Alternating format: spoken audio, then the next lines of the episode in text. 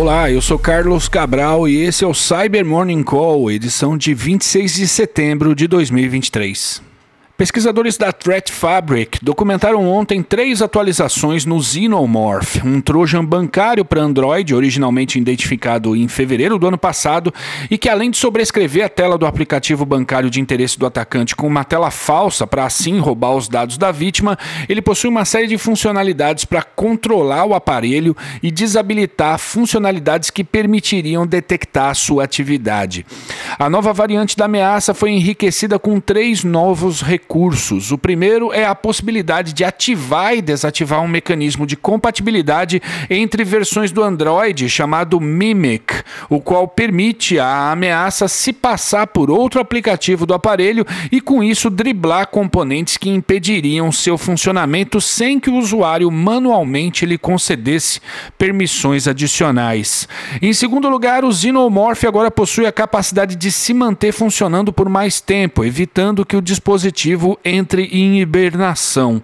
E por fim, agora a ameaça possui a capacidade de simular toques em coordenadas específicas da tela.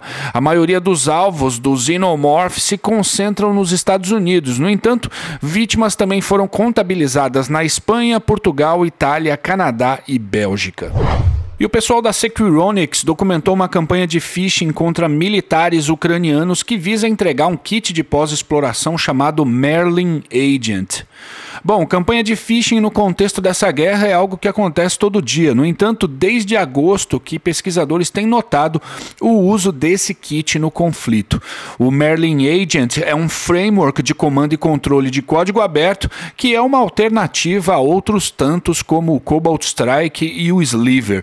Nele, os operadores da campanha podem parametrizar e empacotar seus próprios payloads que, ao serem abertos na máquina da vítima, permitem a execução de uma série de comandos e ameaças adicionais, de modo que, assim como outros frameworks de pós-exploração, o Merlin Agent é muito útil para escalar privilégios e se movimentar pela rede atacada. Nessa campanha, os operadores da ameaça se baseiam em arquivos no formato CHM disfarçados de documentos técnicos sobre drones.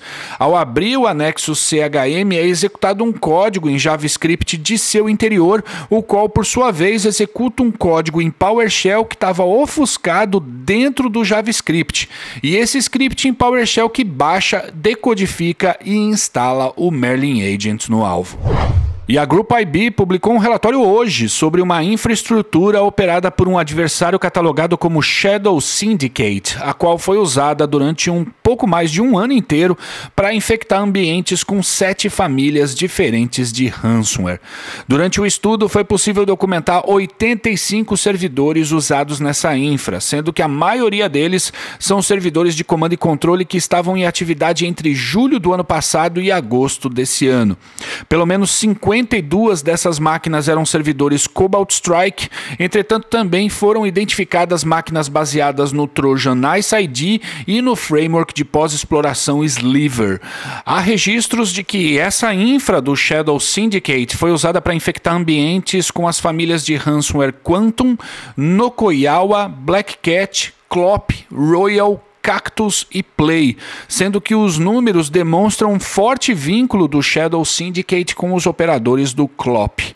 Os pesquisadores não puderam confirmar isso, mas eles dizem que a situação sugere que o Shadow Syndicate seja uma operação de Initial Access Broker, ou seja, aquela em que a quadrilha invade o ambiente de múltiplas empresas e negocia esse acesso com os operadores do ransomware.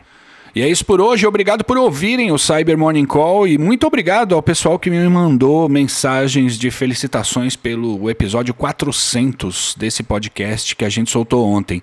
Queria agradecer também ao pessoal da Tempest que me mandou um bolo ontem, um bolo de chocolate, tava uma delícia. Valeu mesmo. Muito obrigado a todo mundo e tenham um bom dia. Você ouviu o Cyber Morning Call, o podcast de cibersegurança da Tempest. Nos siga em seu tocador de podcast para ter acesso a um novo episódio a cada dia. E para saber mais sobre a Tempest, nos siga no Instagram, Twitter e LinkedIn ou acesse www.tempest.com.br.